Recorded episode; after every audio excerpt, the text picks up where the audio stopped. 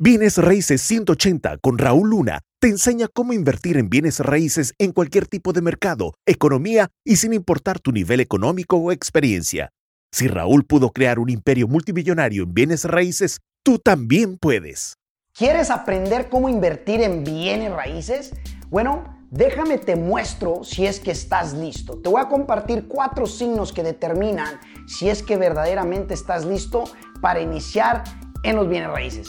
¿Cómo saber si estoy listo, Raúl, para empezar en bienes raíces, ¿ok? Para empezar a invertir en bienes raíces. Número uno, hay que tener propósito.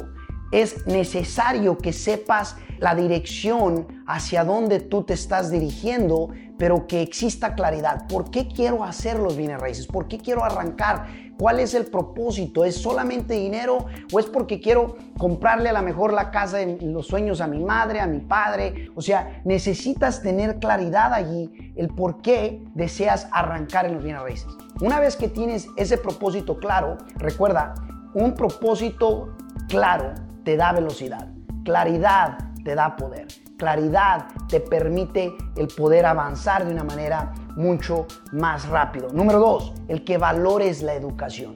El que tú estés valorando, obviamente, el conocimiento. Cuando tú valoras la educación, te permite, en este caso, el estar dispuesto a invertirle el espacio, el poderle invertir el tiempo que va a ser necesario para que tú aprendas el lenguaje de los bienes raíces, para que tú sepas distinguir entre una inversión buena y una inversión mala. Entonces va a requerir de que tú inviertas ese espacio tanto de tiempo como que valores la educación. Y luego, número tres, paciente intensivo. Va a requerir de que seas paciente en el proceso pero intensivo a la misma vez, en donde seas constante, ¿ok? Donde valores el hecho de la siguiente frase.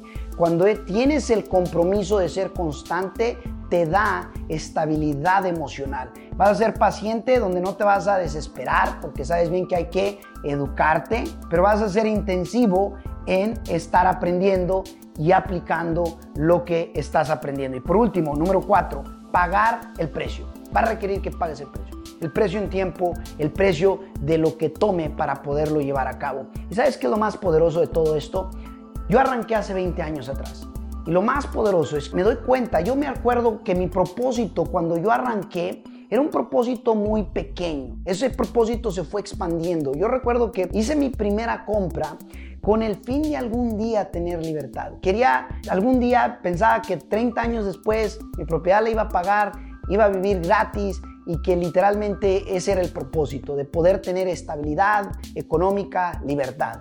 Ahora, en el caso personal pensé que iba a tomar 30 años sin darme cuenta que los bienes raíces tienen el poder de que eso se acelere dependiendo la educación, dependiendo el conocimiento, de que eso se acelere dependiendo si estoy siendo paciente intensivo, si estoy dispuesto a pagar el precio. En el caso personal, como es el caso de varios de mis estudiantes también, los que vivimos estos cuatro signos, que crees puedes acelerar ese proceso, pero a la misma vez tienes que estar dispuesto a entender de que necesitas tenerlos claros.